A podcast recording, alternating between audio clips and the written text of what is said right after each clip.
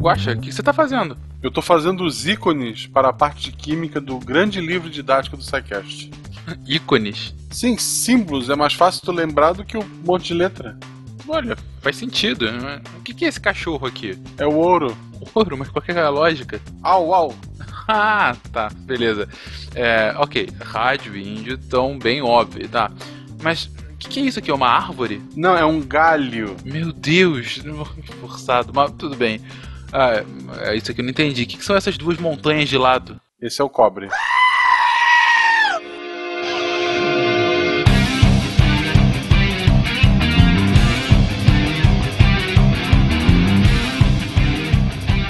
Olá pessoas, aqui é Fernando Malto Fencas, diretamente de São Paulo, e hoje li na cama Robson Crusoe em francês. Para, parabéns, parabéns.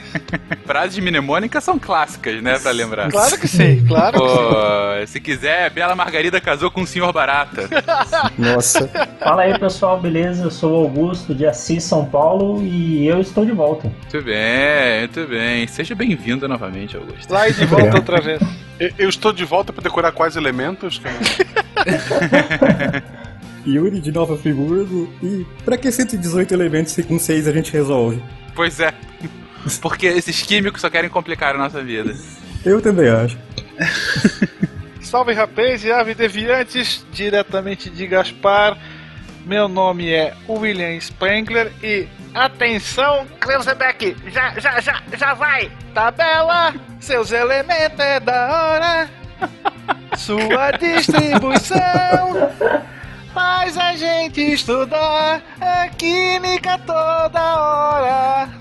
Meu Deus, Will. Isso é aquelas músicas de cursinho?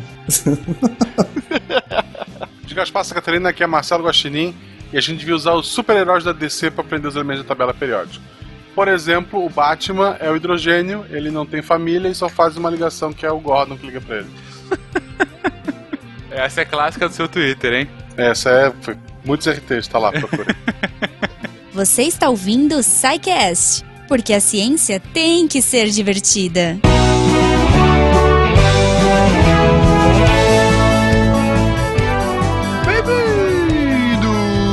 Uma sessão de recadilhos do SciCast. Eu sou o Fencas. E eu sou a Jujuba. E aí, Goma, como você está com esses cachorros latindo aí pois no fundo? Pois é, não são os meus, tá, gente? Os meus estão bem quietinhos aqui. Eles estavam destruindo tudo agora, mas é um cachorro da rua, eu não tenho controle. Mas é isso, SciCast é um podcast raiz, um podcast que, que tá interagindo com o seu ambiente. Não, com certeza. Se é, cachorro, gente falando fundo, isso é podcast raiz, né? Exatamente. Ônibus passando, é uma beleza. É, Ventilador. Sempre, sempre aquelas alegrias que o editor nos ama muito mais quando a gente apresenta para ele. Mas, Goma, Eu? temos aqui de mais interessante nesses recadilhos é o anúncio do vencedor daquela nossa singela promoção dos Olha 200 aí. episódios do SciCast, Olha. nosso concurso. Quantas vezes será que nosso querido Tarek morreu? Exatamente. E o nosso vencedor, melhor dizendo, a nossa vencedora, Olha não o girl power só aí. colocou o número de vezes, como descreveu em pormenores. Nossa, excelente. Inclusive colocando aqui, olha, aqui ele não morreu, mas é citado no RPG anterior, por exemplo, no episódio de biomatemática. Então, com exatamente oito mortes você vê só. Me surpreendeu, porque eu achei que era mais. Nossa, eu também. Né? O, Guaxa, Mas... o Guaxa tá matando pouco, tá? Exato. que horrorosa. Mas com exatamente oito mortes, quem vence o concurso cultural é a nossa querida Ana da Rocha Curata. Aê! Toque, toque, toque, toque. É, esses são os meus fogos de artifício. Ana, nós entraremos em contato com você para ver questão de endereço e tudo mais, para enviar Sim, parabéns, Ana. Presente, exatamente. Parabéns, parabéns a todos que participaram. E continuamos os nossos recadilhos, Goma. Sim, Fencas, a gente só quer lembrar para todo mundo. Esse episódio, gente, esse episódio vai rolar muita química entre nós e vocês nos comentários do post. Olha, Sim. até fiz uma voz de locutora. Sim, é a voz da química. Isso, é a voz da química. Porque eu quero muitos posts comentando este episódio maravilhoso. então, se você quiser comentar, deixe lá seu comentário no post do site. Se você quiser enviar o um e-mail pra gente, entre em contato no contato arroba E lembrando sempre, se você quiser anunciar aqui no SciCast, você entre em contato, o e-mail está aí no post. A gente anuncia o seu produto, serviço ou marca. Exatamente. Se você quiser contribuir com o SciCast com o Portal Deviante, entre aí no nosso patronato Patreon PagSeguro, os links estão no post a partir de um real. Você é capaz de colaborar nessa linda empreitada. Então, Eric e Gabriela, Boa. ajudem a gente. Vocês... Ajudem a gente. Na verdade, seja que nem o Caio, que entrou no patronato essa semana e eu retuitei lá. Seja ele entre também em Patreon, PagSeguro e esteja aqui conosco, abraçados conosco. Exato. E, e, cara, apronta muito no nosso grupo do WhatsApp, que é uma loucura e uma diversão garantida. Exatamente. Um último recado: nós entramos em contato na última sexta-feira com todos aqueles que se inscreveram para colaborar com o Portal Deviante com o SciCast.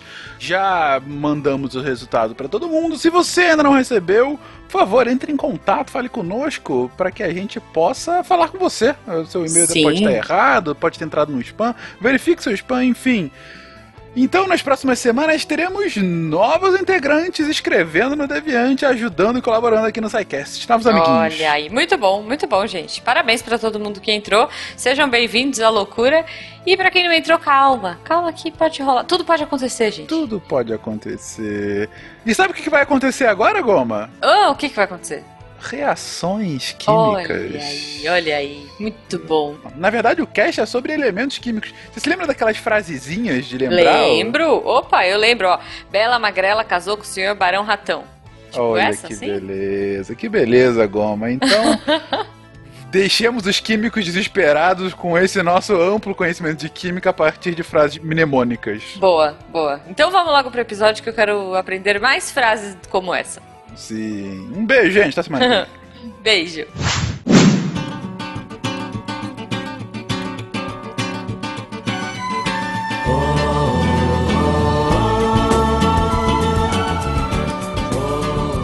O homem sempre tentou identificar os elementos químicos de alguma maneira. Os alquimistas, por exemplo, representavam o ouro pelo símbolo do Sol e a prata pelo da Lua. Não importa se o elemento químico é natural ou sintético, existe sempre um símbolo atrelado a ele. Nos dias de hoje, os símbolos seguem critérios internacionais, o que permite que um elemento químico seja identificado em qualquer lugar do mundo, independente da língua ou alfabeto. Em outras palavras, o símbolo dos elementos químicos passou a ser universal. Paralelo a isso, foi se dando a criação da tabela periódica. Dmitri Mendeleev, considerado o pai da tabela, iniciou os estudos a respeito da organização da tabela periódica através de um livro sobre os cerca de 60 elementos conhecidos na época, cujas propriedades ele havia anotado em fichas separadas. Ao trabalhar com esses dados, percebeu que organizados, os elementos em função da massa de seus átomos, determinadas propriedades se repetiam diversas vezes e com uma mesma proporção. Portanto, era uma variável periódica. Ela foi criada com o intuito de organizar as informações já constatadas a fim de facilitar o acesso a dados. Quando foi proposta, muitos elementos ainda não haviam sequer sido descobertos, muito embora seu princípio seja seguido até hoje com os 118 elementos atuais.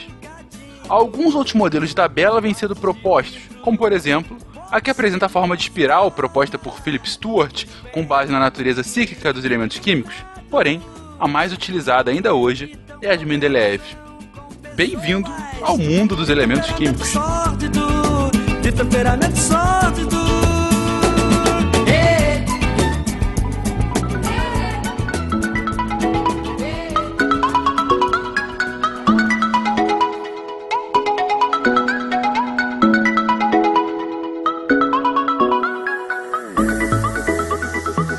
Os alquimistas estão chegando, hein? Os alquimistas estão chegando, queridões. Nossa. A gente. Há quanto tempo que a gente não fala de química aqui no SciCast? A gente falou sobre eles em dois episódios muito interessantes sobre a evolução histórica da química e a influência no nosso mundo. E também deu um enfoque muito especial no último cast que o Augusto esteve conosco, né, Augusto? Isso. Que foi o da Marie Curie que um dos caches mais gostosos que a gente já gravou aqui desde o início. E voltando ao tema, por onde é que a gente evolui a partir daí? A química tem uma peculiaridade que ela não é tão óbvia quanto de outras disciplinas de ciências exatas com relação a temas aqui pro podcast. É difícil você pegar um, um ponto e tal. Então a gente falou, ah, vamos pro básico, vamos falar sobre os elementos químicos, vamos falar sobre tabela periódica, que vai também tocar um pouquinho na história da química, mas é interessante sobre como essa organização é feita, sobre como essa evolução se deu e como a gente chegou hoje no que a gente conhece como essa química contemporânea. Pois bem, a gente já comentou sobre um pouquinho da evolução histórica da química e até o que o Will comentou sobre os alquimistas muito nos casts passados, mas com relação realmente a esses elementos, como é que se deu essa evolução nos primórdios da civilização, muito antes sequer de ter uma ciência bem estabelecida, Will? Talvez o que seja mais fácil de nós lembrarmos, provavelmente se trata da primeira reação química que foi o fogo. A descoberta do fogo e posteriormente o domínio do fogo. Apesar de nós estarmos aqui falando de um tempo antiquíssimo lá da pré-história, aonde praticamente qualquer transformação poderia ser considerado algo místico, algo como uma feitiçaria, talvez. E vai ser na antiguidade, sim, que muitos elementos químicos vão ser descobertos, vão serem trabalhados também. A gente tem alguns registros, sim, a partir do desenvolvimento da escrita, como por exemplo na Babilônia, no reinado do famoso rei Hammurabi, da pena de italião, olho por olho, dente por dente Alguns metais são descritos, a sua cor, e são colocados em uma lista que muitas vezes traziam também corpos celestes, muito provavelmente por causa do brilho que esses metais emanavam. Então você vai ter um metal amarelo, você vai ter um metal prateado e assim por diante. Então, nós já temos registros bastante antigos de metais sendo descobertos e sendo trabalhados há 3 mil anos atrás, praticamente. E nessa esteira ali, com os egípcios principalmente, nós temos a fabricação do vidro é que vai ser um dos produtos exportados por eles. Os outros povos vão apreciar bastante essa coisa diferenciada, principalmente o vidro colorido, na qual os antigos egípcios serão mestres no seu feitio. E aí a gente pode colocar também, falando um pouquinho de química, fabricação de cerveja, fabricação de vinho, perfume. E ainda dando um, um pulinho no finalzinho da própria pré-história, nós temos a chamada Idade dos Metais. E isso não acontece por acaso. Sim, sem dúvida. O ponto aqui é que você tem um início de controle dessas reações químicas, você tem o que hoje a gente chamaria por reagente, muito no, no acerto e no erro, mas eu pergunto pra vocês, já havia uma catalogação disso? Já havia alguma forma, algum alfarrábio de compostos, enfim, de o que, que você fazia dessa magia que era química? Magia que bem entre aspas, obviamente. Eu sei que no começo você deu volta, deu volta, mas só para deixar claro, pessoal, realmente a química é fácil de ficar chata dependendo do método de ensino. Vai dando volta, dando volta, mas é, eu sei, eu entendo, é complicado, mas a gente vai tentar mudar isso, tá, pessoal? Okay. Só puxando esse gancho, os métodos de fabricação naquela época, a maior parte eles eram passados de pai para filho. Então existiam essas receitas. Eu gosto de falar que a química a gente vai preparar algum reagente, a gente fala, ah, faz uma receita, faz em alguns laboratórios já que eu trabalhei. Porque a química ela segue uma receita, ela tem isso, é um, um método de trabalho, um método de fabricação, nada mais é do que uma receita. Então esses métodos eles eram passados de pai para filho, principalmente por causa da profissão. Tinha um ferreiro, então ele sabia como trabalhar o ferro, as ligas que ele ia conseguir fazer, quais eram essas receitas que ele fazia. Então, de certo modo, já tinha algum norte apontando para fabricação. E aí, muito desse daí, cada um na sua curiosidade, experimentando coisas novas, proporções diferentes que eram feitas. Então, de certo modo, já existia, vamos dizer, esse tutorial para fazer alguma coisa, para fazer tal liga, tal vidro. Então, só que muitos também eram, como era passar de pai para filho, não era aberto ao público geral, vamos falar, aos civis. Então é nessa parte que a gente já começa a andar um pouquinho no tempo, entre 300 a.C., vou usar aqui essa nomenclatura antes e depois de Cristo, só para ficar mais fácil, e 300 depois de Cristo, que vai entrar a alquimia. Com a alquimia a gente já tem, vamos falar como eles falavam, a transmutação de novos elementos. Então, esse conhecimento já fica mais profissional, talvez não seja a palavra, mas algo nessa linha. Só que esse conhecimento, conhecimento é poder, esse conhecimento é passado para poucos. Então não é todo mundo que tem esse conhecimento. E acabamos de entrar na alquimia. As duas grandes metas da, da alquimia era produzir a fonte da juventude, ou elixir de longa vida, chame como você quiser, e transformar metais menos nobres, ferro, alguma coisa assim, em ouro ou prata através da pedra filosofal. Então eles sempre perseguiam esses dois objetivos. E nesse caminho eles foram descobrindo novos meios e novos elementos também. Então foi um grande passo para a química já nessa época. Então a alquimia ajudou bastante, mas o conhecimento já ficou restrito, era um conhecimento fechado agora já. O misticismo aumentou, tanto que o objetivo deles você já viu, fonte da juventude e pedra filosofal, transformava ferro em, em prata, em ouro, né? Então é uma coisa mais mística. Então esse conhecimento já ficou mais fechado, mais exclusivo, dentro de seitas e afins, né? Idade Média que a gente conhece. Posso também voltar um pouco no tema da química chata aí? Realmente, a química não é a matéria assim, né, preferida da grande maioria das pessoas. E isso leva até esse conceito de o que é química, né? Que você falou que teve poucos programas sobre química, mas recentemente teve um programa legal sobre fármacos, que é química. Então, a química está envolvida em tudo, assim como as demais ciências. Isso é uma coisa que eu pessoalmente acho muito complicada, essa divisão das disciplinas, assim. Eu acho que esse é o grande mal da academia. Mas tudo bem, né? a gente não vai discutir sobre como a academia funciona agora. Ah, aproveitar, eu, deixa eu só dar um puxão de orelha, nem que não seja. Olha, é, agora que a gente vai ficar defendendo a química, né? mas não é essa a intenção. Eu queria dar um puxão de orelha no, nos professores, se possível. Tabela periódica é para ser usada, não para ser decorada, gente. Então, nossa, Exato. quanto que eu já vi de professor perder, sabe?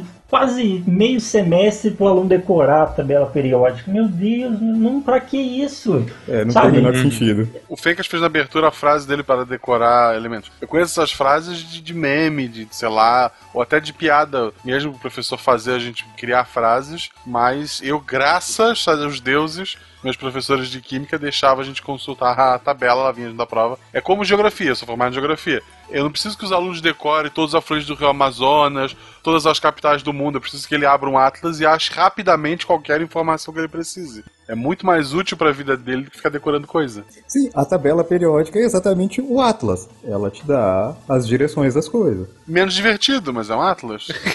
é, a questão de divertido também ela é relativa, né? Mas tudo bem. Reforço essa ideia de que a química está presente em tudo. É, jogando um pouquinho para a área da história, ou continuando na área da história, não tem como você falar do famoso fogo grego, que talvez foi uma das primeiras armas químicas utilizadas em larga escala no mundo, sem falar de química. E a gente está falando lá da época dos bizantinos, fogo grego esse que vai ficar bastante famoso na época das cruzadas, lá no século XI. Não tem como você tratar isso sem entender o funcionamento justamente desse artefato. Por que, que a água pega fogo? Por que, que a água não apaga o fogo? Já que você tem aqui aquele. quase que um plot twist, né? A água utilizada para apagar um incêndio, o incêndio vem sobre a água. Como é que funciona isso? Como é que você vai entender isso? E era um segredo de Estado nessa época, você saber fazer. E principalmente você saber depois o como derrotar esse fogo, vamos dizer assim. Os árabes vão se ferrar bastante na mão dos bizantinos por causa dele por exemplo. E até você fazer ali, vamos dizer assim, a engenharia reversa da química, você procurar saber por que, que a água se inflama, quais são os elementos utilizados, vai levar um certo tempo. E é bem curioso esse tipo de coisa. Perfeito, eu acho que é uma questão que vocês levantam bem, gente. Talvez uma das missões do SciCast de tentar desanuviar da coisa chata do Decoreba e tentar trazer para um dia a dia um pouco mais palatável. No mínimo palatável, idealmente mais divertido para ficar melhor do entendimento. Isso tá perfeito. Mas voltando aqui ao ponto que vocês levantavam com relação a essa organização dos elementos. O Will conta que você tem ainda uma tradição de um passar de pai para filho e o Augusto complementa isso e que então você tem esse conhecimento mais espaçado. E aí depois o Augusto comentou que essa busca pela alquimia levou ao misticismo do conhecimento, de você esconder de fato um conhecimento traz quase que um poder sobre o humano a partir dele. Então quando é que tem essa virada, gente? Quando é que o desse misticismo e dessa separação de um conhecimento mais colocar muitas aspas aqui, democrático, você de fato tem uma virada para que não só ele fique mais com conhecimento mais conhecido, como melhor organizado para a química. Talvez mais científico, né? Mais científico. É bom comentar aqui que na Idade Média, na moderna, e logo na sequência na Idade Moderna, a alquimia ela foi proibida. Na época o Papa João 22, principalmente por causa da teve a Inquisição, tal. Então, essa parte do misticismo começou a ser perseguida. Só que também nesse meio, logo na Idade Moderna, teve início a iatroquímica, ou a química médica, né? Que aí já a gente vai entrar no Paracelsus. Alguém deve conhecer já esse nome de algum lugar. Foi nessa época que os alquimistas eles começaram a dar uma olhada em outras metas, mudar suas metas, melhor dizendo. E aí, com essas descobertas que eles tiveram objetivando fazer o elixir da vida e tal, eles tiveram outros produtos menores nesse meio de campo eles acabaram descobrindo substâncias que curavam enfermidades, remédios talvez, né? Falando dos alquimistas aí, ainda como alquimistas, ainda na busca da pedra filosofal e da vida longa, esse período que ficou meio escondido, essas coisas, tem todo esse fundo de perseguição religiosa e a ideia do conhecimento era muito diferente do que é hoje. Assim que a ciência progride, naquele tempo a ciência não era dessa forma, né? Você fazia as coisas e você escondia aquilo e aquilo era um segredo industrial como a gente trata hoje um segredo industrial. E a química, não só a química, a ciência deve muito a essa época, porque toda essa parte experimental vem daí. A ideia hoje de você ter um caderno de laboratório vem dessa época. A diferença é que hoje a gente quer que o caderno de laboratório seja facilmente compreendido. E nesse tempo, o caderno de laboratório era todo cifrado, né? Mesmo que se eu roubasse o seu caderno, eu não conseguiria entender o que você fez. Tinha esse caráter que hoje se perdeu, né? Hoje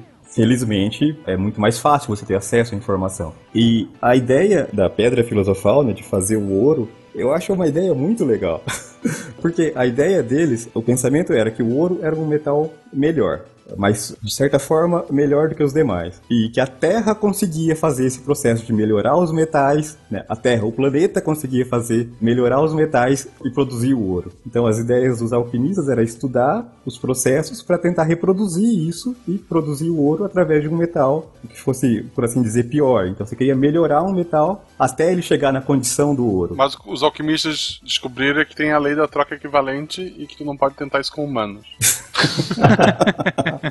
Aproveitar que o Yuri puxou esse ponto, realmente nessa época a gente teve grandes descobertas. Descoberta que eu falo assim, avanços. Hoje aconteceu uma coisa comigo que eu achei muito legal. Eu fui instalar um destilador de vidro e eu fiquei reparando uma coisa que foi, sabe, como que alguém chega naquilo, sabe? Um negócio tão bonito, o funcionamento daqui. Passa uma água, resfria a outra que está fervendo para você ter uma água destilada. Mas que coisa linda aquilo, sabe? Naquela época, os caras pensando com esse objetivo, construíam os equipamentos, um equipamento maravilhoso desse, tá entendendo? Então, o quão grande foi essa época, com esses objetivos fantásticos, a gente ter construção de, de equipamentos assim. Nossa, uma coisa muito bonita, vamos falar assim. Se alguém tiver a oportunidade, procura depois. É uma coisa separar e olhar e falar, nossa, não acredito. Uma coisa, enfim, legal. Duas coisas que eu lembrei quando a gente entrou no campo da alquimia. Em relação à história do Brasil, nós temos um cara que vai se tornar famoso pelo apelido. O nome dele era Bartolomeu Bueno da Silva e ele vai ser chamado pelos indígenas de Anhanguera. E ele banca o alquimista para tentar persuadir uma determinada tribo indígena para apontar para ele de onde eles extraíam ouro. Num primeiro momento, os indígenas negam, ele pega uma pequena tigela, coloca cachaça dentro e ateia fogo. E aí aquilo se inflama e ele diz que se eles não contarem para ele de onde vinha o ouro, ele ia colocar fogo no rio e a água ia se acabar. E aí os indígenas ficam assustados com aquilo e dão o apelido para ele de Anhanguera, que em tupi significaria mais ou menos como um diabo velho. E é claro que ele vai conseguir aquilo que ele pretendia. Então ele vai encontrar, ele que foi um dos primeiros bandeirantes que partiam da capitania de São Vicente e posteriormente a região de São Paulo, consegue o seu intuito, que é o ouro a ser explorado. E outra coisa também que eu lembrei foi do filme O Nome da Rosa, onde tem existe todo um pano de fundo químico dentro da história que é bem interessante de ser analisado. Sem dúvida alguma. O, o ápice do filme envolve isso, né, Will? A química. E prestem atenção que o monge gordinho, ele usa o dedo mindinho. Todo mundo usa o dedo normal, ele usa o mindinho. Só, só Sim, isso é um semi-spoiler, mas Sim, preste atenção. É um spoiler de um filme de 1800. 1986. Cara, eu vi em alguma aula de história, mas não tô lembrado do, do, do final nem do, do, contexto. A história é excelente e esse final é muito bom. Tem o Sean é, Connery, é não tem? Tem o William Baskerville. Tem o, zero, o melhor 007. Vou procurar também. 35 litros de água, 20 quilos de carbono, 4 litros de amônia, 1,5 kg de soda cáustica, 800 gramas de fósforo, 250 gramas de sal, 100 gramas de salitre, 80 gramas de enxofre, 7 gramas e meio de flúor, 5 gramas de ferro, 3 gramas de silicone. Pronto, agora vamos escrever a equação. E por último, a informação da alma.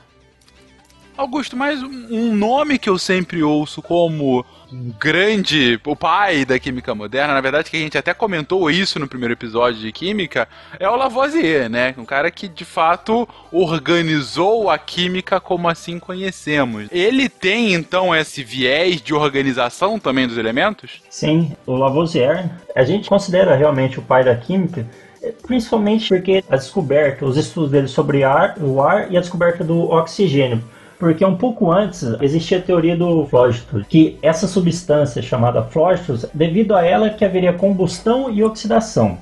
Então o Lavoisier desmistificou isso, fazendo estudos sobre o ar e descobrindo o oxigênio. De certo modo, se for ver, o oxigênio seria o flógitos. Então, mas ele jogou uma luz sobre esse tema. Ele também é o cara que lançou a teoria da conservação de matéria durante as transformações físicas, né, ou químicas. Até o Guacho já já comentou seria uma troca equivalente, certo modo, já citando Fullmetal de novo.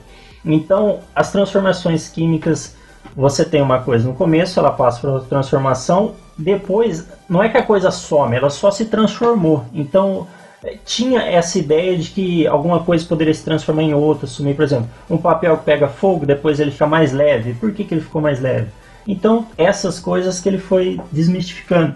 E também ele colocou, já iniciou o método científico na química, tanto o método científico que a gente tanto trata aqui no, no SciCast. Então, é por essas e, e outras que, que ele é considerado o pai da química. Ele colocando esse viés de ciência mesmo na química e o método científico, que é grande. Infelizmente, o Lavoisier foi guilhotinado na Revolução Francesa.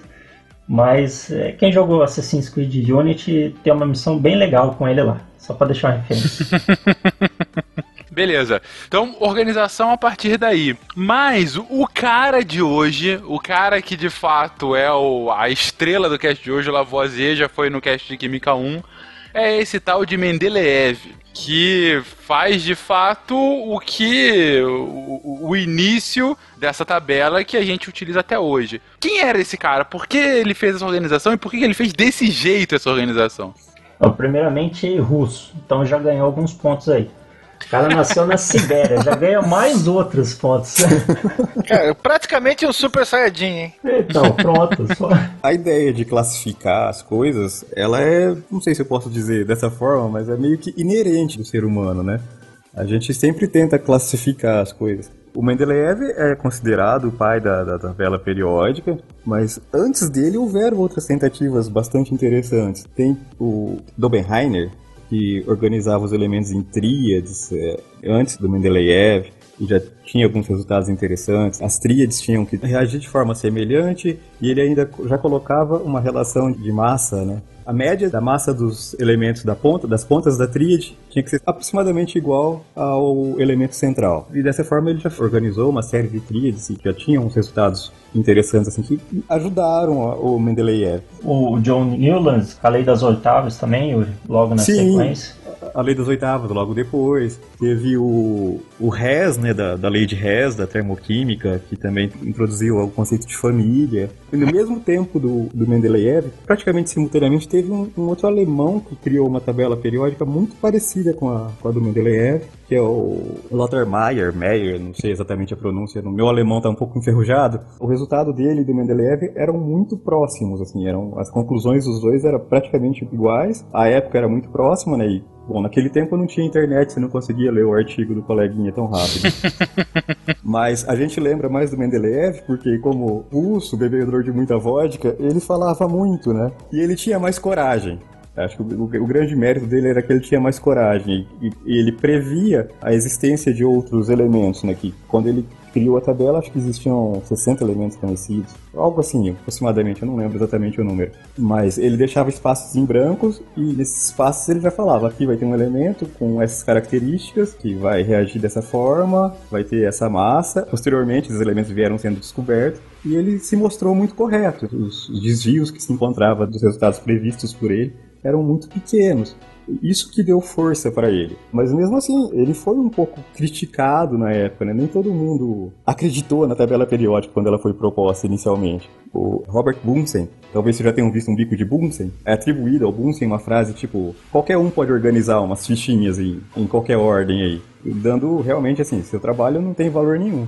E demorou muito para ele ser realmente reconhecido e aquele trabalho ser dado valor a ele. Aí eu volto um pouco nessa sua explicação, que é uma das coisas que eu acho mais fascinante. A ciência tinha o conhecimento naquela época de mais ou menos 60 elementos, certo? Isso. Então, a partir de alguma lógica de organização, ele, vou pegar aí o que o Bunsen falou, ele pegou as fichinhas, pegou lá os quadradinhos, né? Colocou numa mesa e falou: olha, vou colocar uma lógica de fato, uma razão aqui para que eu coloque primeiro esse elemento, depois esse elemento e tal. E como que ele conseguia fazer isso? Quais eram as características desses elementos que ele já tinha conhecimento para fazer essa classificação? Existia a massa atômica, né, com uma precisão bastante razoável. Ele tinha a ideia de como esse elemento reagia frente ao oxigênio, por exemplo, a todas as características físicas, né, cor, é, se ele conduzia calor ou não, até inclusive sabor, né? As pessoas eram mais corajosas e realmente classificavam até o sabor dos elementos. Por que não, né? Essa coisa brilha, por que não lamber?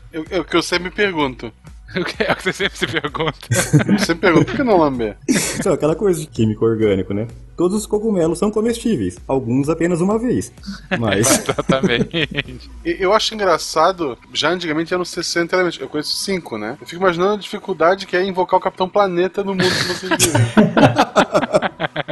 Não, a gente volta no Capitão Planeta depois, quando a gente voltar a falar do átomo. Então, na época, ele tinha livros que descreviam esses elementos. O que provavelmente ele fez, né, o que se acredita que ele fez, foi fazer tipo fichas desses elementos e então agrupando isso por similaridade. Interessante isso que tu comentaste logo no, no, início da tua fala. Não a necessidade do ser humano de classificar, mas talvez algo como uma curiosidade. Isso principalmente a partir do século 18 e 19, aonde nós vamos ter um movimento sim de classificação de elementos químicos, classificação dos animais, classificação das plantas, a origem dos tais nomes científicos, a nomenclatura oficial de classificação de seres vivos. Isso é típico do século 18 e 19. Não é à toa que Lavoisier vai estar inserido aí e Mendeleev já na virada do 19 para o século 20. Então, eles trazem essa herança dessa época.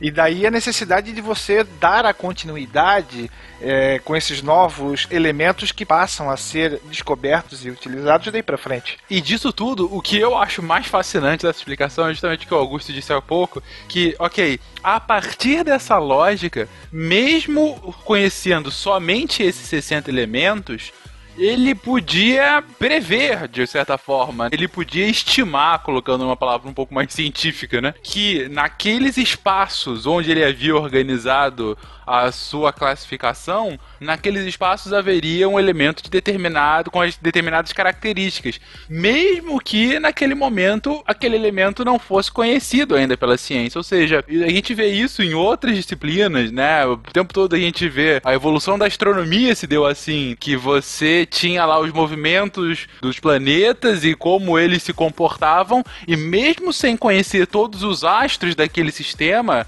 você inferia a partir daqueles movimentos que deve haver um planeta em tal região. Você sabe que tem um algo a mais ali. Exatamente. Se eu não me engano, tanto Netuno como Plutão foram inferidos antes do que avistados, de fato, somente por cálculos matemáticos e conhecimento das trajetórias dos planetas. A lógica é muito similar aqui. Você identificou qual é a, a lógica periódica, e aí não à toa esse nome, então perfeito, né? Porque é. E a partir daí você consegue então predizer. Não à toa também que uma coisa que quem já esteve no colégio, bom, teve o um mínimo de curiosidade, né? Quando você chega hoje nas tabelas mais recentes, você vai vendo nas últimas linhas lá, e aí tem aqueles elementos 118, depois 119, 120. Não, não, não, calma aí, calma aí. Só até 118 por enquanto, hein? Com 118 você completa o sétimo período. Ainda falta o Adamantium, falta o Vibranium. Vai... Exatamente. O melhor nome é Bombastium. Bombastium? Bombastium. É, vocês não lembram do Tio Patinhas? Não. Eles fazem Não. a roupa do gaúcho então- com essa, né? Nossa. É. Se joga o bombacho na água e cada átomo reage gerando barris de diferentes sabores de sorvete, pô. Nossa, adorei. Tio Patinhas pagou um trilhão de dólares pra conseguir esse produto. Foi Caramba, barato, foi hein? barato.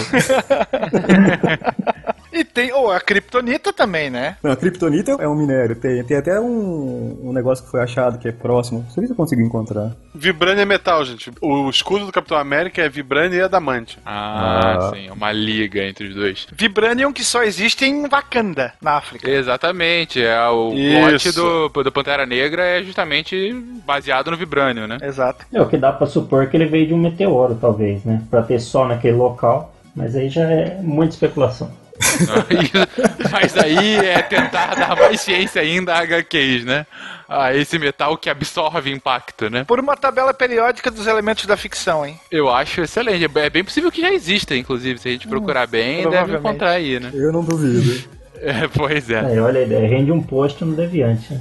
Mas sem dúvida. E a gente discutindo as implicações, ó, no mínimo um episódio de contrafactual, né? E se houvesse de Eu vou fato. querer participar. Ataque Olha, de oportunidade. excelente. Pois é, Também tem me coloco à disposição. Bom, excelente, gente. Mas, gente, a gente já tá chegando na organização desses elementos. Faltou um ponto que a gente já discutiu também em episódios anteriores, mas é fundamental para que a gente coloque aqui. O que, que é um elemento químico? O que, que define um elemento químico? Um elemento químico é um conjunto de átomos que ele vai apresentar no interior do seu núcleo a mesma quantidade de prótons e com o mesmo número atômico. Só para deixar outra explicaçãozinha um pouco melhor, ele é uma substância simples, ele não vai se decompor em um- outros tipos de substâncias. Então você tem um átomo de hidrogênio, ele é um átomo de hidrogênio, ele vai se decompor em outra coisa para virar outro elemento. Então esse seria um elemento químico, uma das definições assim, que, que a gente pode passar melhor. A definição do elemento químico atualmente usada é essa, né? Que um elemento químico é um conjunto de, de átomos que tem o mesmo número atômico, seria o mesmo número de prótons. Essa ideia de que um átomo de um elemento químico não pode originar um átomo de outro elemento químico, se a gente pensa em radioatividade, ela deixa de estar certa, né? Um urânio ele pode decair até se transformar no, no plutônio, não é? Seguindo essa linha. É, eu não lembro exatamente essas ordens, mas eu sei que é um elemento radioativo, emite alguma partícula de radiação, sei lá, partícula alfa, partícula beta, alguma coisa assim, e se transforma em um outro elemento químico. É, então, se você usar essa definição, não funciona muito bem, ela você não enquadra Tem tudo. exceções, né? Vamos, vamos dizer assim. A definição atual é restrita ao número de prótons, né, ao número atômico. O elemento químico é conjunto de átomos de mesmo número atômico. Ainda falando em história, né, no início do século XIX, logo depois da, da tabela periódica, se definia um elemento químico comum, um elemento que não pode ser transformado em outro por meios conhecidos. Pensando no que se conhecia na época, a definição continua verdadeira, né? porque na época se conhecia reações químicas e eletroquímica. Então, tá perfeitamente correto. Até a radiação era uma definição válida. Até você conhecer a radiação, isso era verdadeiro. Perfeito.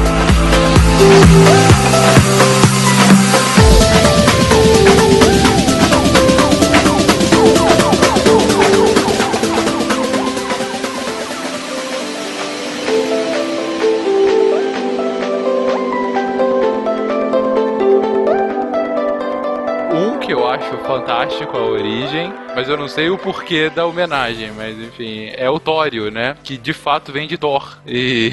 Puta, agora por quê? Vocês sabem o porquê? Jovens cientistas.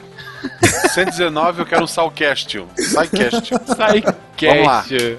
119 Psycast. O Já 120 tem pode ser um guaxinim, sei lá.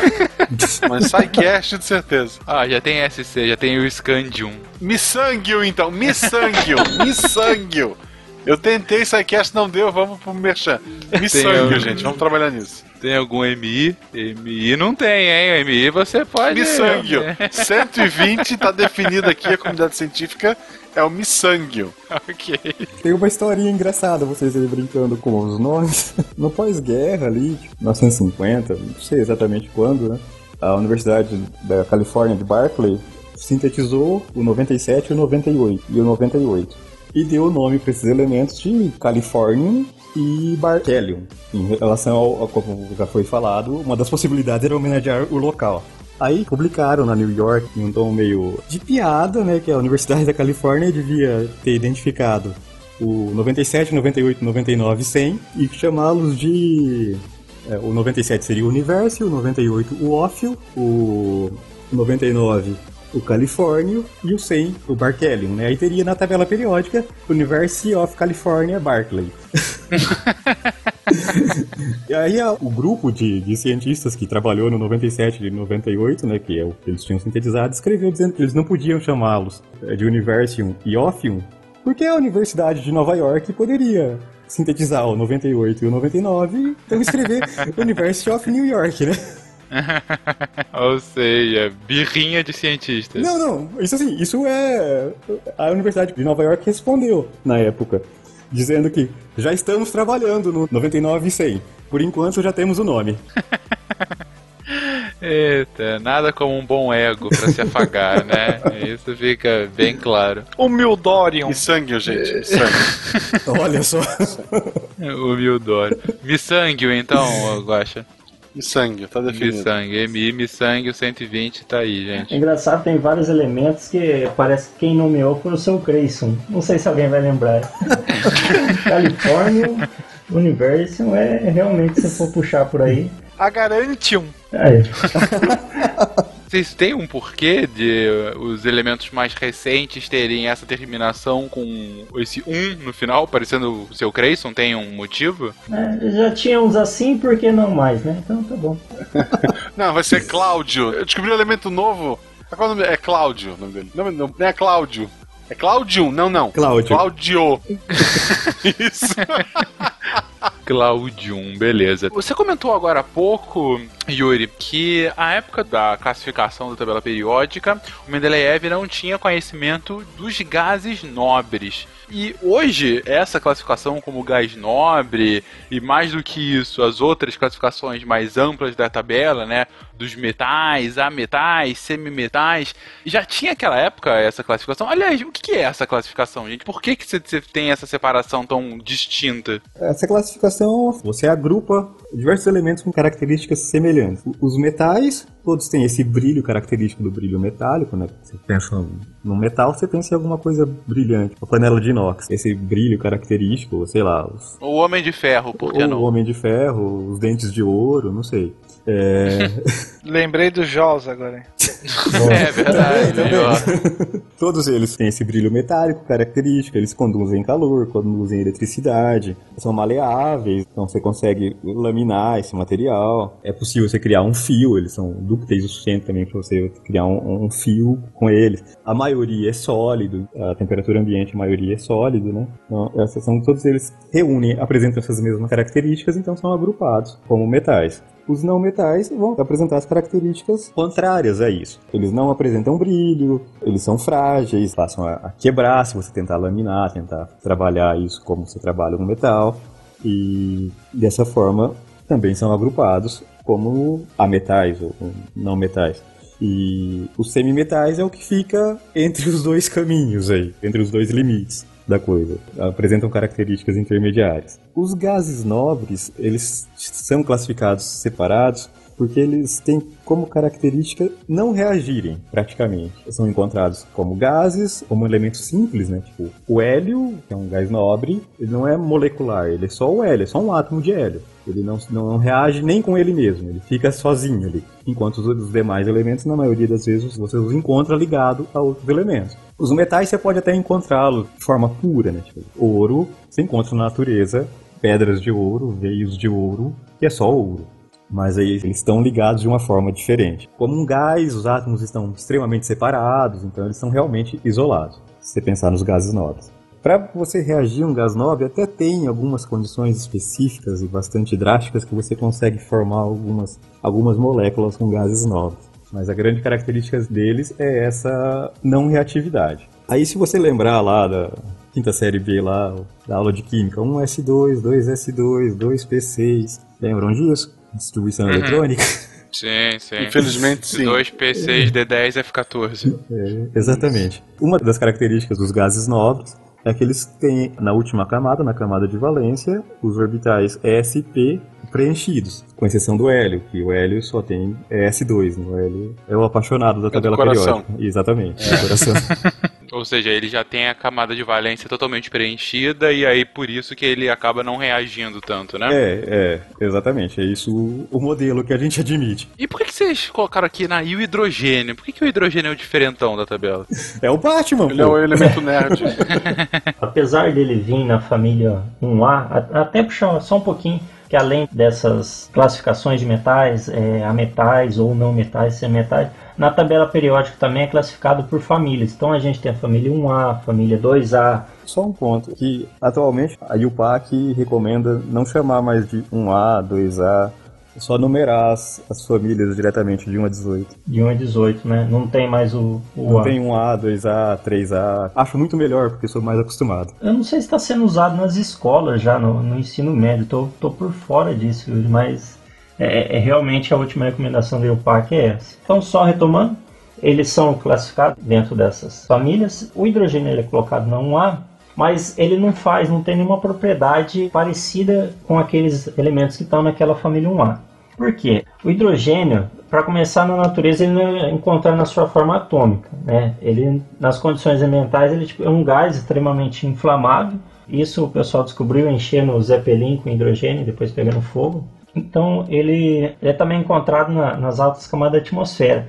E o hidrogênio ele reage com metais, ametais, semetais. Então, vários compostos da natureza têm o hidrogênio. Tanto que é a principal fonte da vida, talvez, vamos falar assim, a água é formada por hidrogênio, dois átomos de hidrogênio e um de oxigênio. Daí que vem a origem do seu nome, que é do grego hidro e genes, que significa gerador de água, né? a importância da água na nossa vida.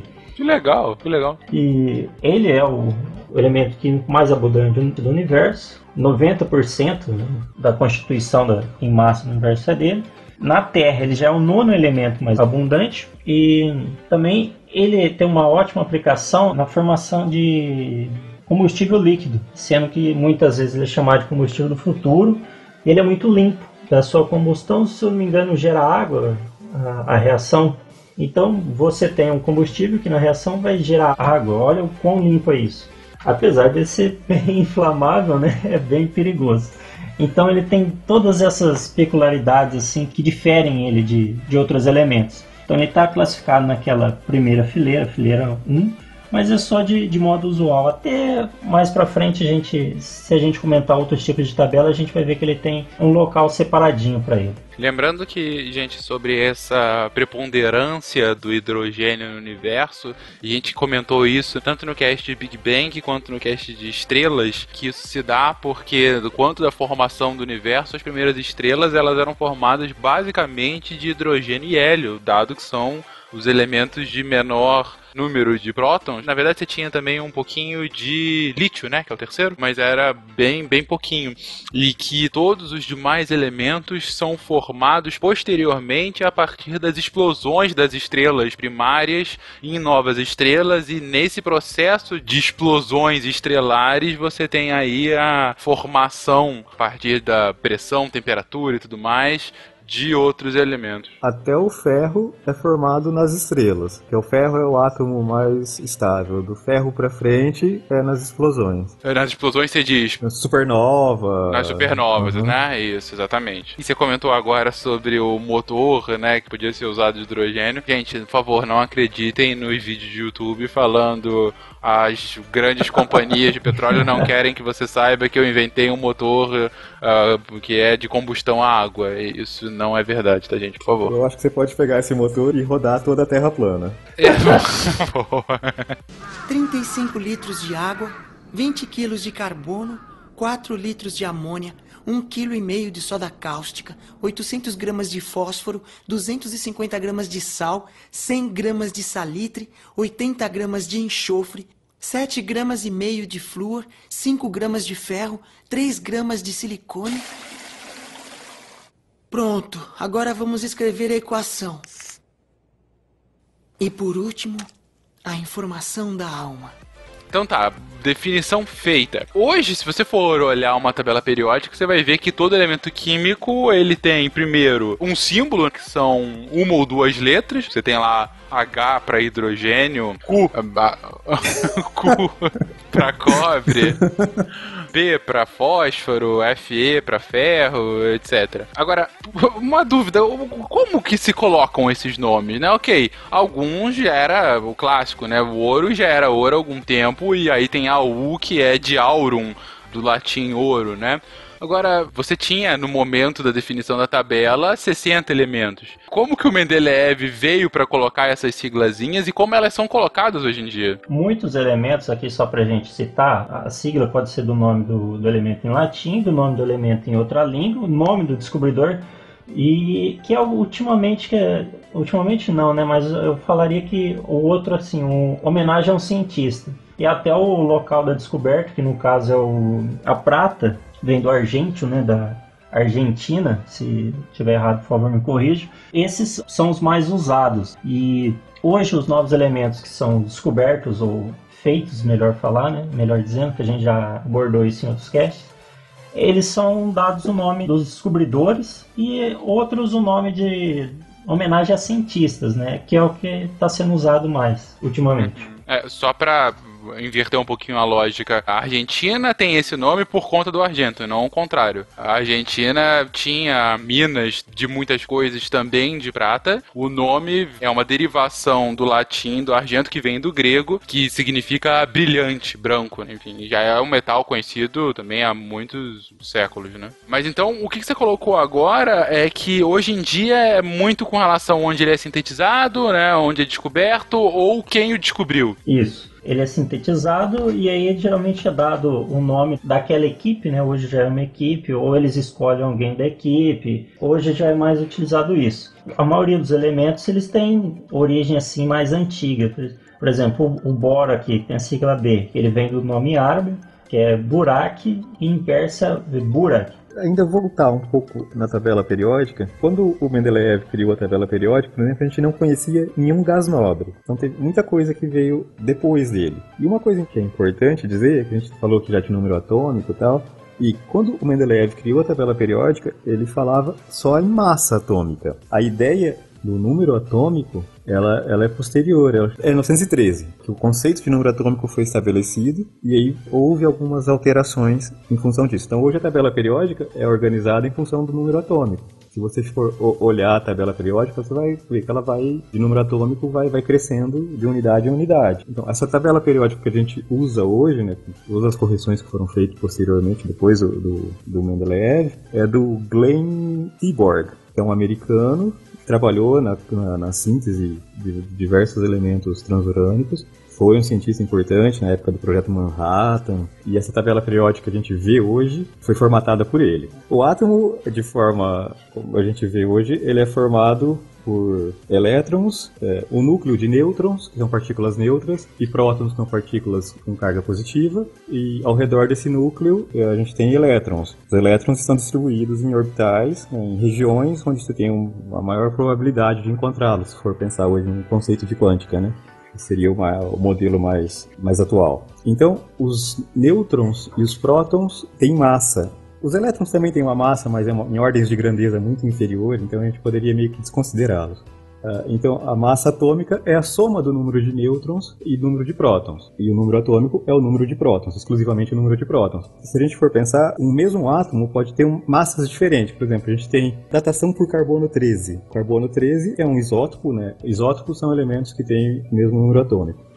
É um isótopo do carbono 12, que é o carbono mais abundante, o isótopo mais comum que a gente encontra. Então, conforme essa relação de a quantidade de carbono 13 e carbono 12 presente numa amostra, você consegue datar. Mas é, é a relação entre esses dois isótopos, você consegue fazer datação. E diversos átomos têm diferentes isótopos. Por isso que quando a gente vê uma tabela periódica, a gente vê a massa que está lá, ela tem geralmente quatro casas depois da vírgula, né? Essa massa que aparece lá é uma média ponderada desses isótopos que existem na natureza por definição, se atribuiu ao carbono mais abundante a, a, massa 12, e as outras massas são medidas em relação à massa do carbono. Uma outra diferença que a gente for pensar nessas tabelas mais antigas é que, acho que no Mendeleev já se usava a massa do carbono, mas antes se usava o oxigênio como base para fazer esses cálculos. Se atribuía a massa 16 ao oxigênio e media as outras coisas em relação a ele. Só que aí depois o oxigênio tem oxigênio 16, 17, 18, aí isso começou a gerar uma série de complicações. Como o carbono 12 é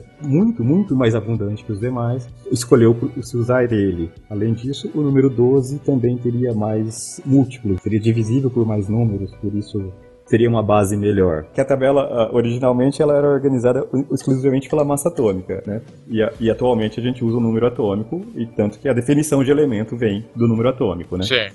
O que faz sentido, né? como você colocou, no início, na, na organização de Mendeleev, você não tinha nem como ter esse número atômico, dado que você não sabia nem da existência dos prótons, né? E aí, posteriormente, que você conseguiu diferenciá-lo, né, dos elétrons e nêutrons. Mas voltando aqui aos nomes dele, gente, o Augusto comentou aqui o exemplo do boro, que vem do nome árabe, nome persa. Cobalto, cobalto. Deriva de kobold em alemão, que era um espírito maligno do folclore germânico. E o porquê dessa vinculação ao maléfico?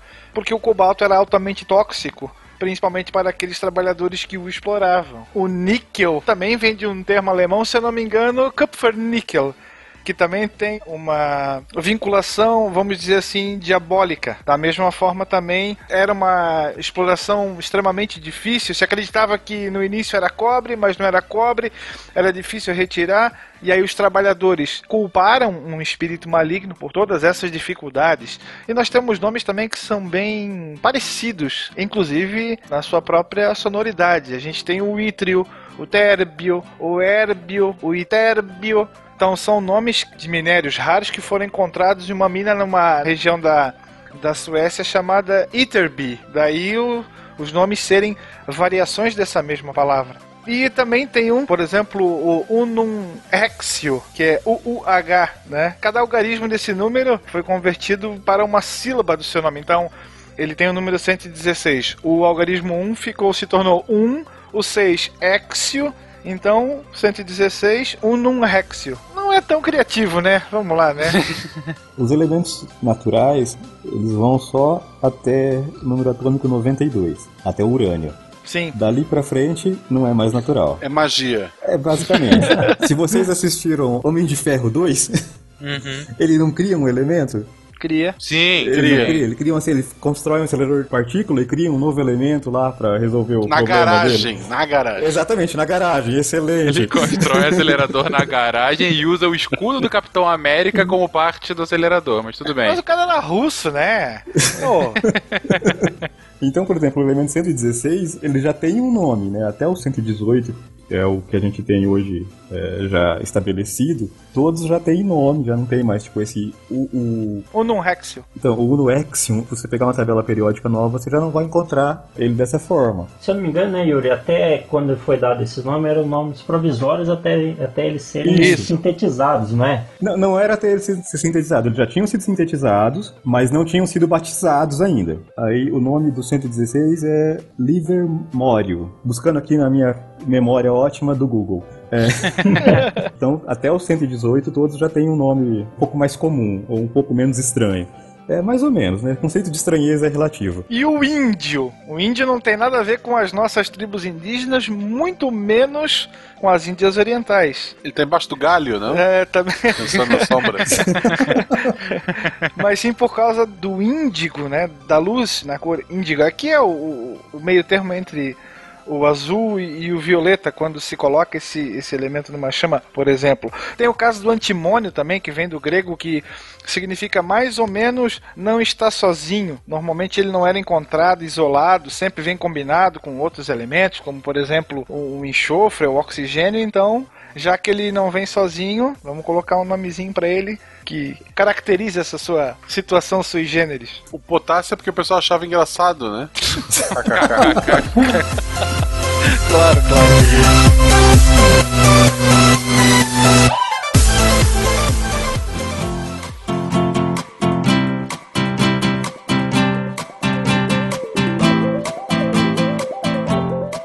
Tem que falar da descoberta do fósforo, hein? Por quê?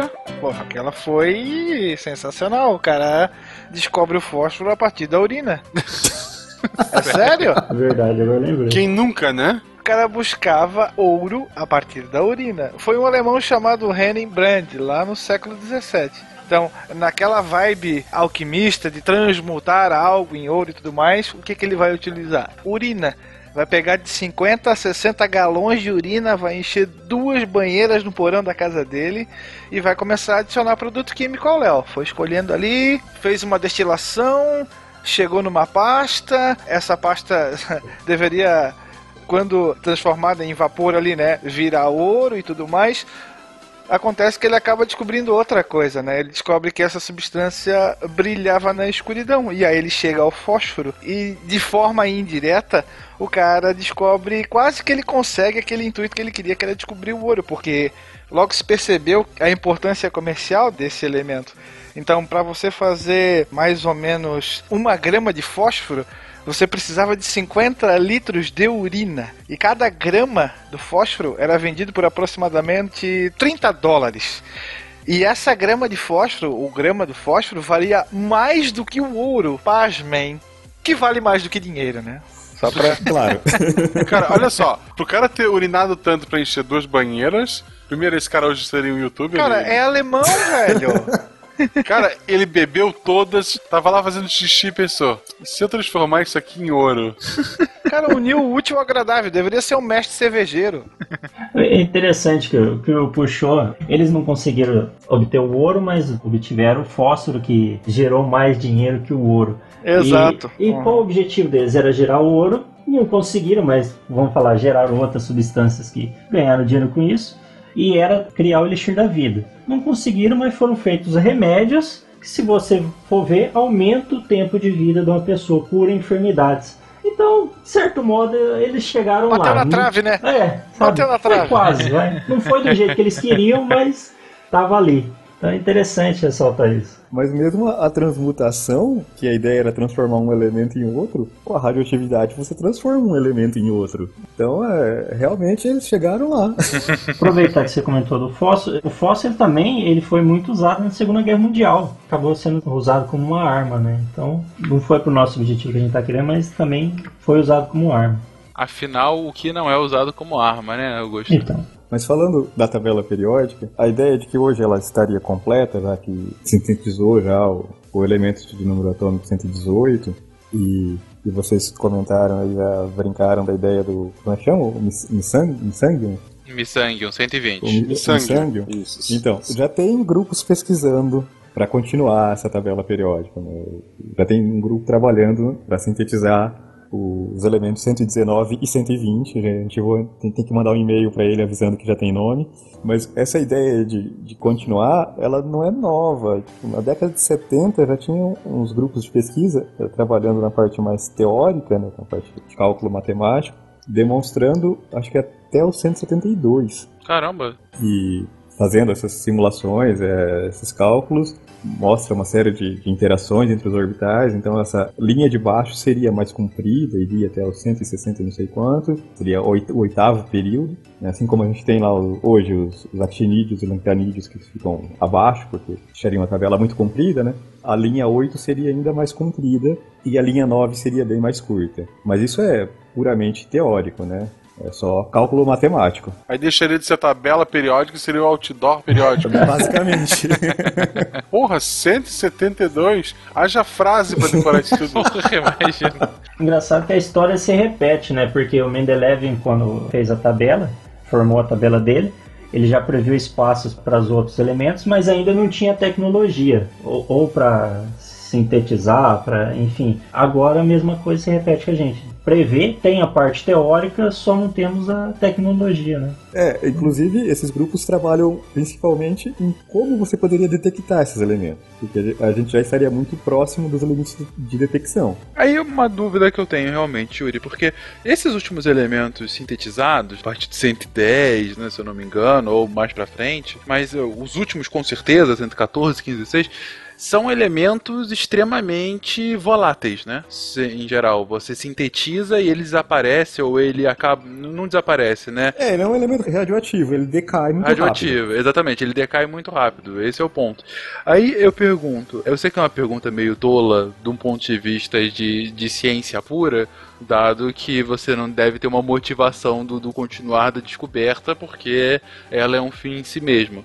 Agora, de um ponto de vista mais prático, quase utilitarista, vocês veem um motivo do porquê por exemplo, de se continuar tentando chegar a um elemento 119, 120, de continuar sintetizando esses elementos? Olha, um motivo para sintetizar eu realmente concordo com você, eu não vejo. Tá? Esses elementos, do urânio para frente, todos os elementos são radioativos, todos eles decaem relativamente rápido. Eu não tenho dados tipo, para te falar tempo de meia-vida desses elementos, mas para um elemento ser considerado. Sintetizei o 119 vou colocar na tabela periódica. Então, para eu falar, poder dizer que eu sintetizei o 119, pra você ter uma ideia, o elemento ele tem que permanecer, eu tenho que conseguir detectar ele por incríveis 10 a menos 16 segundos. É muito rápido. É, é, é nada. Muito rápido. Né? Uhum. Então, aí tem todos os outros critérios, né? Que, bom, eu não conheço também não caberia aqui, mas é uma coisa realmente assim muito mais para você comprovar o modelo. Comprovar a parte teórica, né?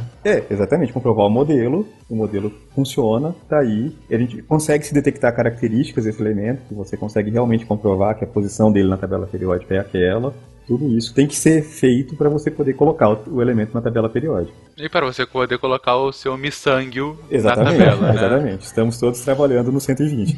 Ou seja, por favor, Guaxa, eu vejo duas possibilidades aí para o seu plano dar certo. Certo. Ou você sai imediatamente da geografia nesse exato momento, abandona aí o seu emprego e vai imediatamente para um desses laboratórios e investe seu tempo na descoberta de novos elementos ou, mais rápido ainda, você os convence a ouvir o Missangas a ponto de que você que seja homenageado. Afinal, você tem aí o Einstein, você tem o Mendeleev, você tem o Bório. Então, assim, o Missangium é uma questão de tempo se você conquistar corações e mentes. Exato, é o que a gente tá fazendo.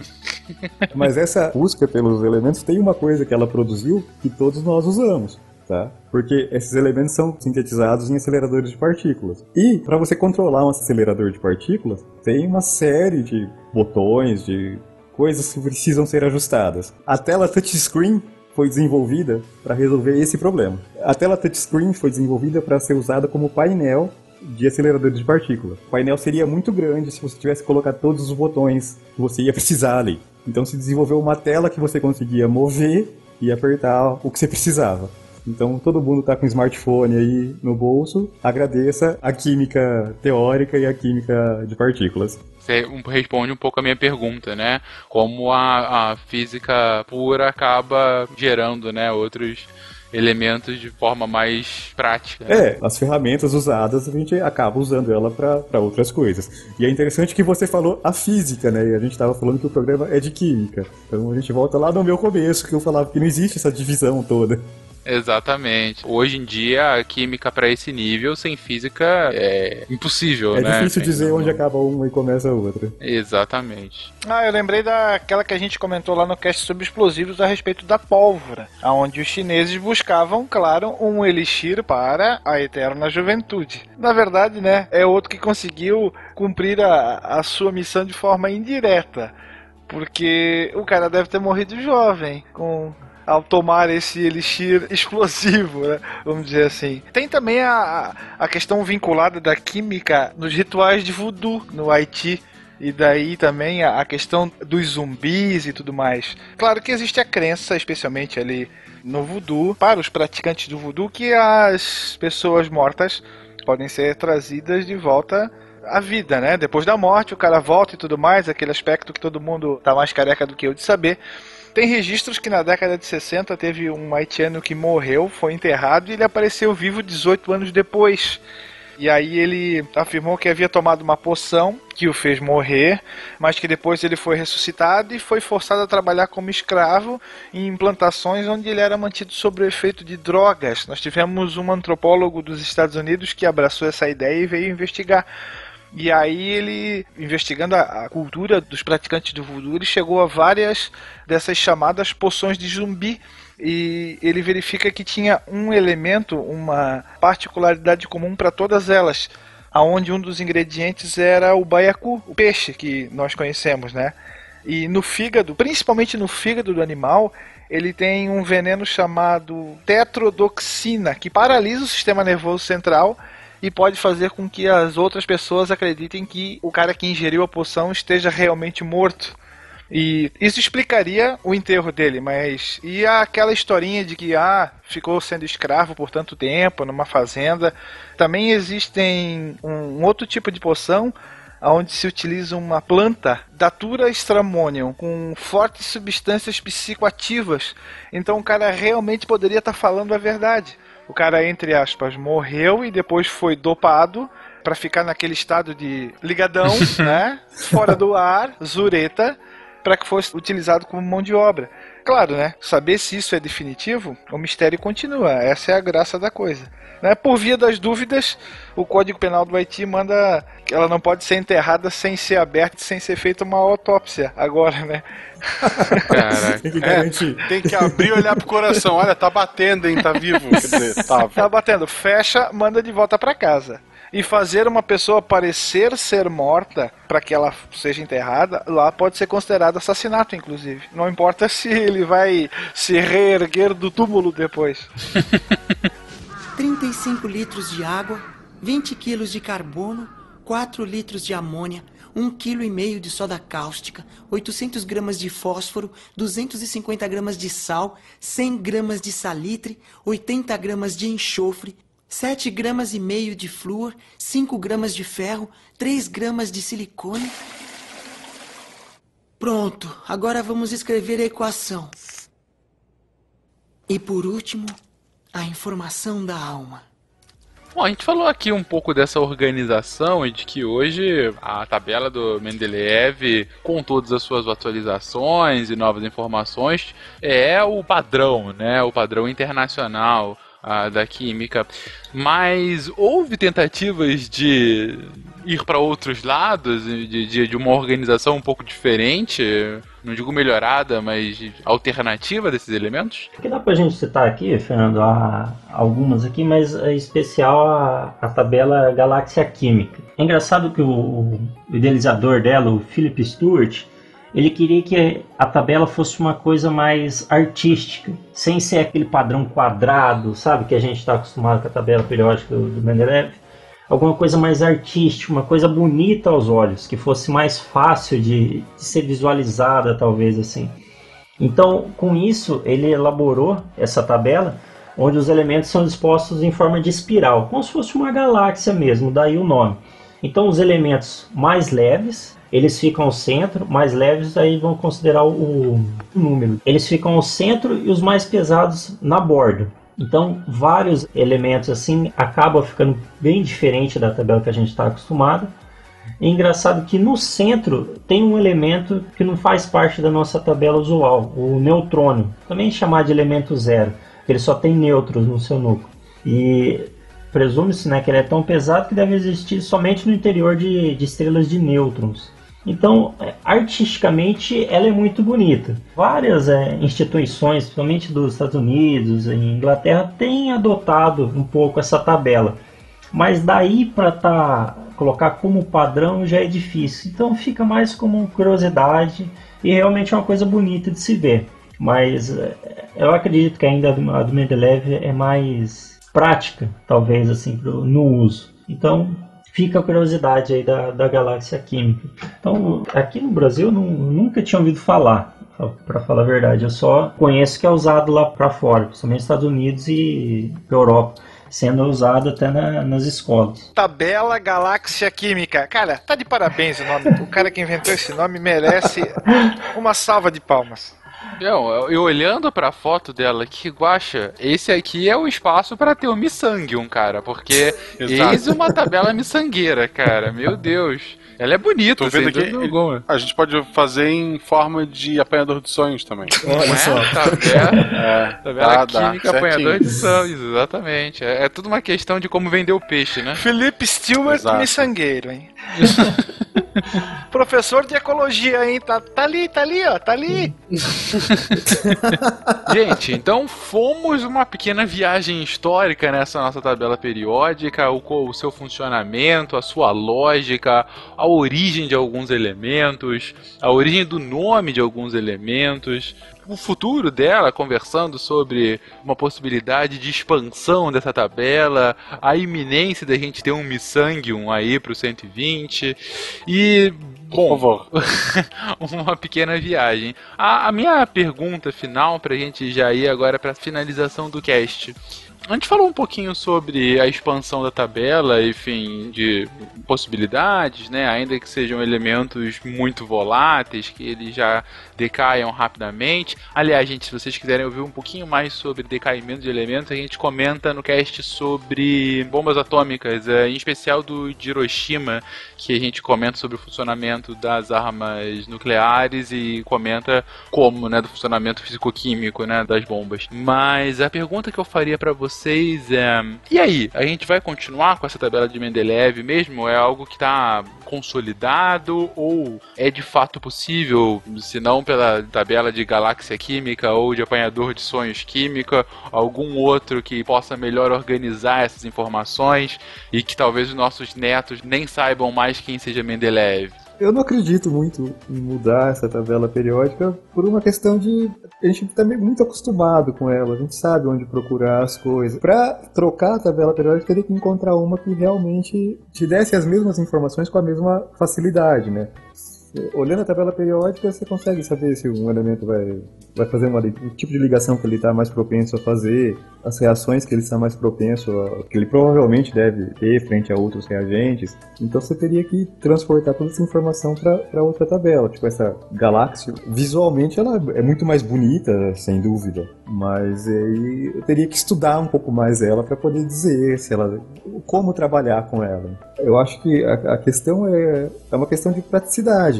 E aí tem um outro mal da academia que a gente repete muito o que o nosso professor faz, né? Então essa, essa mudança eu acho complicada.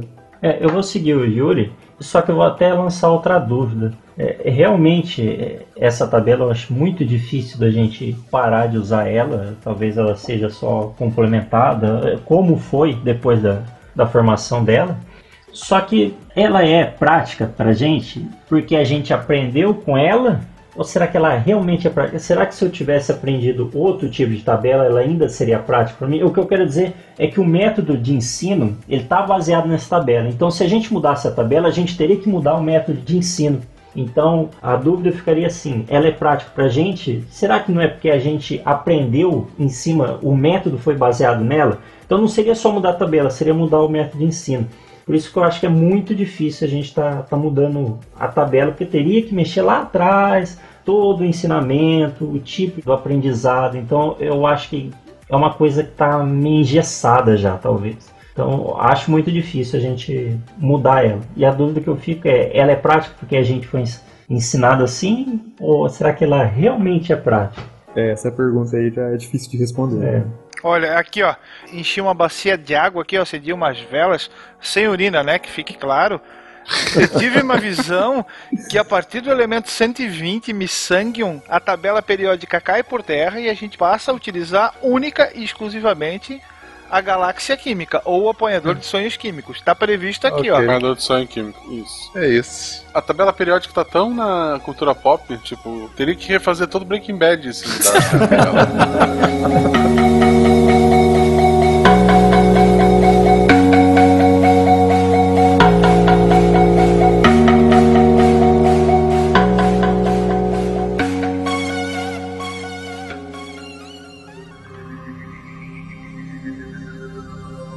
Se a ciência não for divertida, tem alguma coisa errada. Tem que ser divertida. A coisa mais divertida que tem é a ciência.